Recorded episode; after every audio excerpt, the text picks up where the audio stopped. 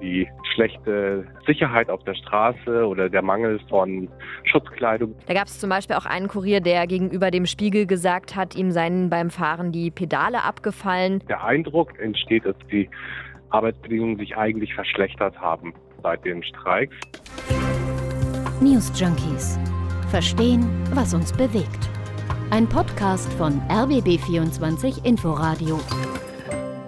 In der App schnell mal Tomaten, Cola, Schokolade in den Warenkorb legen, dann auf Bestellen klicken und innerhalb von wenigen Minuten werden die Lebensmittel bis vor die Tür geliefert.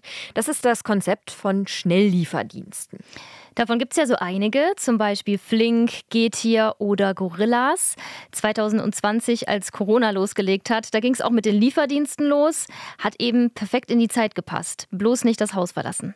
Bei dem Lieferdienst Gorillas kriselt es jetzt allerdings. Erst wurden 300 Mitarbeiter entlassen und noch immer hat das Berliner Unternehmen keine neuen Investoren gefunden.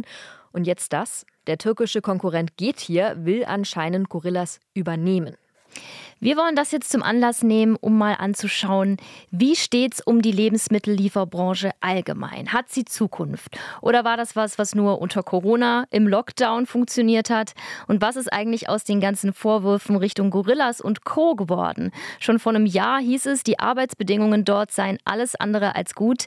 Wie ist der Stand heute? Wir sind Lisa Splanemann und Henrike Möller und damit willkommen bei den News Junkies. Wie ist das denn bei dir, Lisa? Bestellst du Sachen über so Lieferdienste wie Gorillas?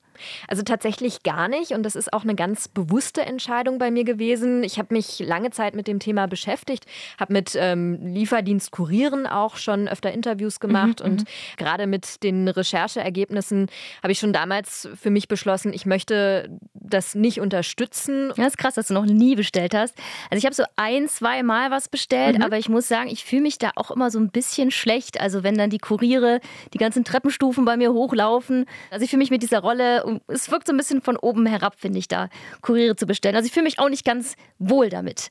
Gorillas, wir haben ja eben schon ganz kurz angedeutet, könnte von Getir übernommen werden. Getir wiederum ist eine türkische Firma, die 2015 in Istanbul gegründet worden ist, ist unter anderem Marktführer in Großbritannien und hier bei uns in Deutschland noch relativ unbekannt, ist erst in wenigen Städten vertreten. Die Frage ist jetzt, könnte die Übernahme durch Getir was an den Arbeitsbedingungen bei Gorillas ändern? Es gab da in der Vergangenheit immer wieder schwere Vorwürfe. Vor etwa einem Jahr sind viele Gorillas-Kuriere auf die Straße gegangen und haben gestreikt. Warum? Also es ging um schlechte Löhne, um ausstehende oder falsch kalkulierte Löhne, lange Probezeiten, zu lange Arbeitszeiten, befristete Verträge.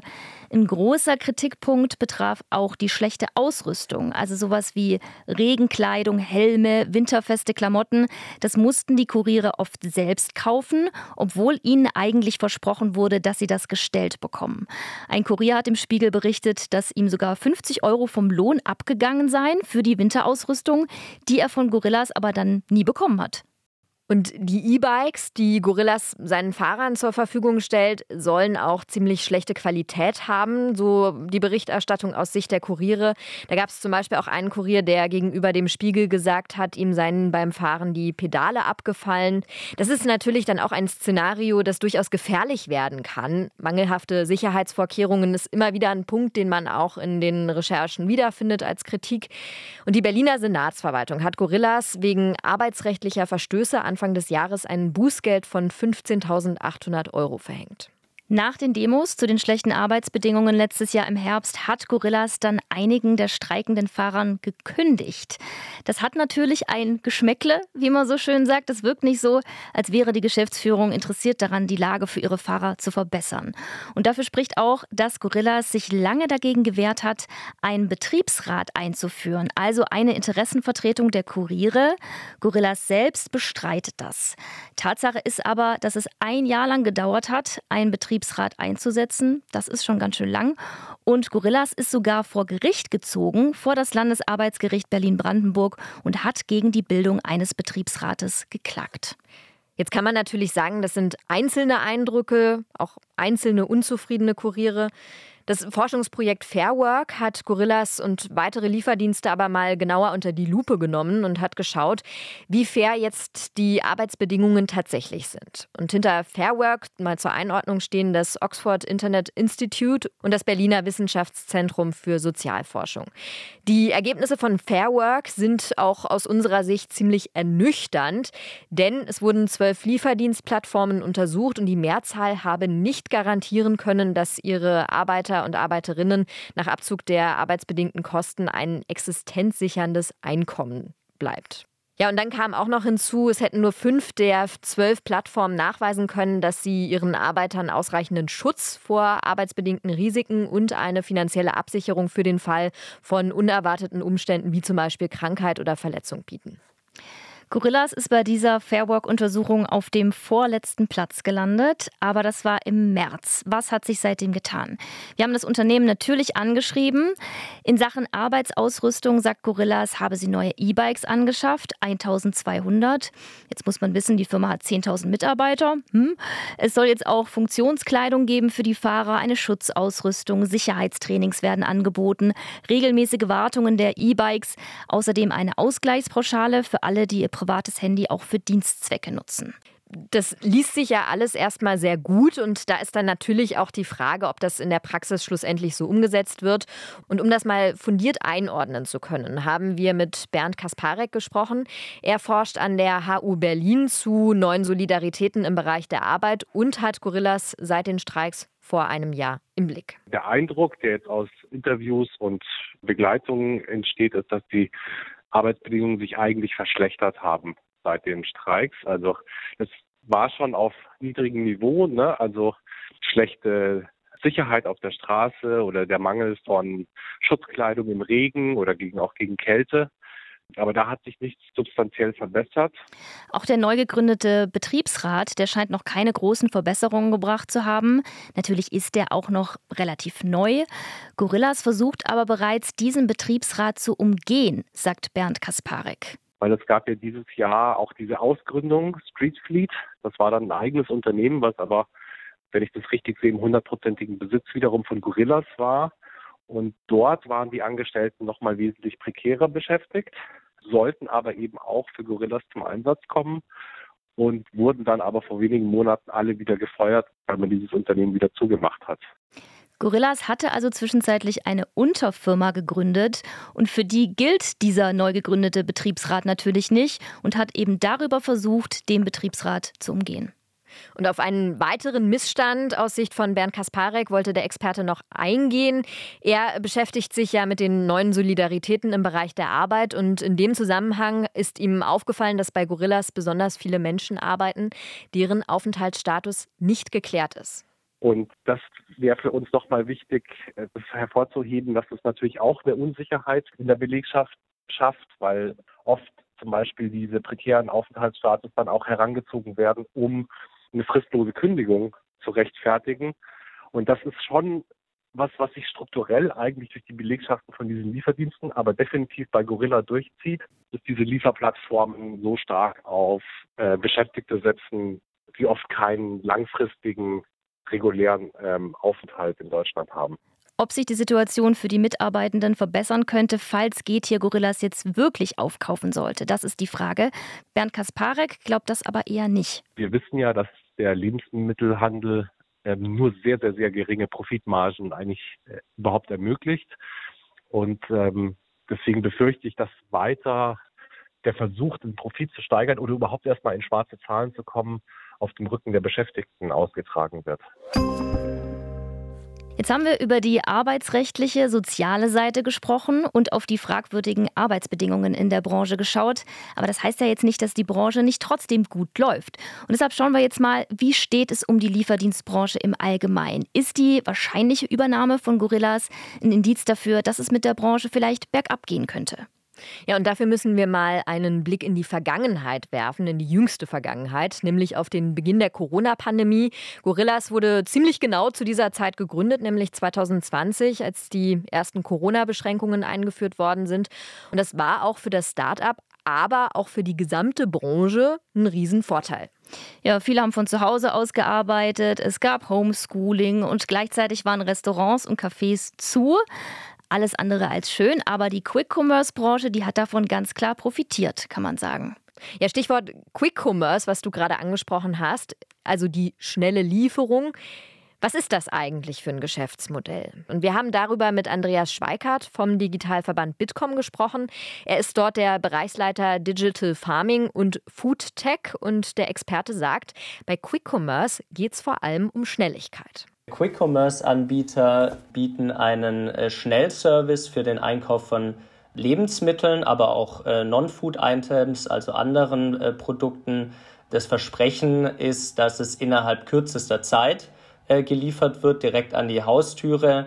Und die Vorteile liegen ja auf der Hand. Also man muss nicht zum Einkaufen rausgehen, man spart Zeit, hat dadurch weniger Belastung und vor allem in der Corona-Pandemie hat sich da ein sehr entscheidender Vorteil gezeigt.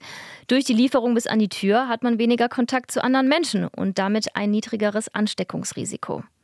Ja, und vor allem jüngere Menschen werden von diesem Geschäftsmodell angesprochen, beobachtet Bitkom-Experte Andreas Schweikert. Auch Menschen, die wenig Zeit haben, beispielsweise der Krankenpfleger oder die Krankenpflegerin, die abends nach Hause kommt und sich schnell noch äh, Lebensmittel äh, bestellen möchte, aber nicht die Zeit, vielleicht auch nicht die Kraft hat, dann noch in den Supermarkt zu gehen. Vor allem aber äh, sind es auch Menschen in, im urbanen Raum, ganz einfach, weil da natürlich auch die äh, Infrastruktur da ist. Es gibt aber auch im Bereich ab 50 gibt es auch äh, Menschen, die das, äh, die das nutzen. Aber vor allem ist es eine junge Zielgruppe, eine junge digital affine Zielgruppe. Wie aber funktioniert jetzt überhaupt das Geschäftsmodell der Quick-Commerce-Anbieter? Also zu Beginn hat Gorillas ja noch ein Lieferversprechen von zehn Minuten gegeben. Jetzt verspricht die Berliner Firma aber nur noch innerhalb weniger Minuten. Aber trotzdem, wie funktioniert das? Also Quick-Commerce-Unternehmen haben dafür diverse Warenlager, die dann in der Innenstadt verteilt sind und aus denen sie dann auch schnell ihre Produkte abholen und dann an den Kunden ausliefern können. Dafür brauchen dann die Lieferunternehmen aber natürlich eine entsprechend große Infrastruktur und das ist gerade hier bei uns in der Innenstadt in Berlin zum Beispiel sehr teuer. Ja, die laufenden Kosten sind also sehr hoch für die Unternehmen. Die Beschäftigten müssen natürlich auch bezahlt werden, die Ware eingekauft werden. Gleichzeitig können die Lieferdienste die Preise aber auch nicht so hochschrauben, weil die Kunden dann abgeschreckt werden würden. Und dann kommt noch dazu, die Lieferdienstunternehmen investieren kräftig. Das heißt, die Strategie, die dahinter steckt, ist möglichst schnelles Wachstum, um eine starke Marktposition zu erreichen. Und auch Gorillas hat zum Beispiel in diesem Jahr noch einen Konkurrenten geschluckt, hat da also noch gekauft. Aber die Verluste von Gorillas sind nicht gerade gering. Die liegen nämlich monatlich in Millionenhöhe, wie aus einem Artikel vom Handelsblatt aus dem Juni hervorgeht. Also die Lieferdienste brauchen insgesamt viel Geld, um ihr Geschäft Geschäftsmodell zu finanzieren. Und gerade in den letzten beiden Corona-Jahren konnten die Unternehmen in Finanzierungsrunden bei Investoren frisches Geld einsammeln. Also da war bislang Geld da. Ja, die Quick-Commerce-Anbieter waren plötzlich so eine ganz neue Investitionsmöglichkeit mit viel Zukunftspotenzial. Mhm. Deswegen waren die Unternehmen in der Finanzbranche auch ganz gefragt. Jetzt kann man aber ganz gut beobachten, das Blatt scheint sich zu wenden. Die Situation wird schwieriger für die Lieferdienste, denn die aktuelle Krise bekommen auch gerade die Lieferdienste zu spüren. Die Menschen planen weniger Ausgaben, sparen lieber und bei den Lieferdiensten stagniert deshalb die Nachfrage der Kunden, wenn auch auf hohem Niveau, wie der Digitalverband Bitkom beobachtet. Dazu kommt, die Kosten steigen aktuell für Einkäufe von den Produkten zum Beispiel. Die Konkurrenz ist groß. Auch bei den Risikokapitalgebern, also wo bislang das Geld herkam für die Branche, sitzt das Geld zurzeit nicht so locker, sagt Bitkom-Experte Andreas Schweikert. Das haben auch einige Tech-Startups oder Anbieter in letzter Zeit gemerkt. Da gab es auch schon einige Vorboten in den äh, letzten Monaten, dass einige äh, Unternehmen auch Mitarbeiter entlassen mussten. Und insofern ja, wird auch da das, äh, das, das Geld knapper und es wird eben noch stärker auf Profitabilität gesetzt. Also, dass man in eine Phase kommt, wo so ein Geschäftskonzept auch äh, nachhaltiger äh, wird und äh, sich auch stärker selber trägt. Gorillas ist zum Beispiel schon länger auf der Suche nach neuen Investoren. Das kann natürlich auch daran liegen, dass das Unternehmen zuletzt negativ in die Schlagzeilen gerutscht ist, viel Kritik geerntet hat. Das können wir an dieser Stelle nur vermuten.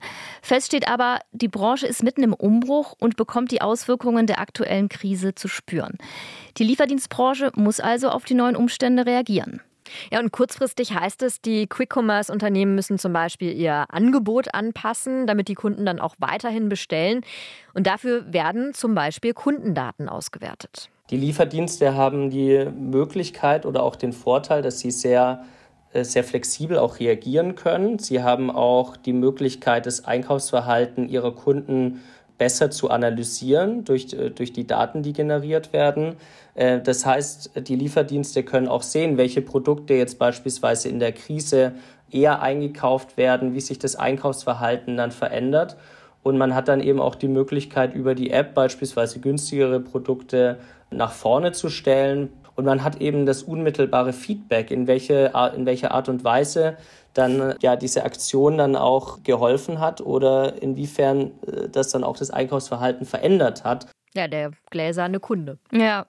Lass uns mal in die Zukunft schauen. Mhm. Also, wie geht es weiter mit Lieferdiensten wie Quick-Commerce-Unternehmen? Muss ich meine Zitrone, die ich spontan für den Käsekuchen brauche, den ich gerade backe, in Zukunft woanders bestellen? Tja, das ist die große Frage. Es gibt ja viel Konkurrenz. Gleichzeitig sind die Unternehmen nach wie vor wenig profitabel. Jetzt sieht man, die Nachfrage stagniert zurzeit. Dann kommt noch hinzu, ähm, dass die Arbeitsbedingungen, über die wir ja eingangs gesprochen haben, da kritisiert werden. Ich bin da schon sehr skeptisch und ich frage mich dann auch wirklich, ob die Quick-Commerce-Unternehmen ein nachhaltiger Trend sind. Ich könnte mir vorstellen, dass es weiterhin Anbieter in diesem Bereich geben wird, aber dass es dann vielleicht in Zukunft weniger gibt, als derzeit auf dem Markt sind. Das wäre so meine Einschätzung. Wie siehst du das? Also ich denke auch auf keinen Fall, dass die verschwinden werden. Also auch wenn jetzt bekannt ist, man sollte da eigentlich nicht bestellen, weil die Leute dort unter schlechten Bedingungen arbeiten. Aber am Ende siegt doch immer eher erfahrungsgemäß die Bequemlichkeit und das Bedürfnis nach Bequemlichkeit ist, glaube ich, schon sehr ausgeprägt und ein sehr starkes Bedürfnis. Ähm, von daher glaube ich, dass es da auf jeden Fall weiterhin Quick-Commerce-Unternehmen geben wird.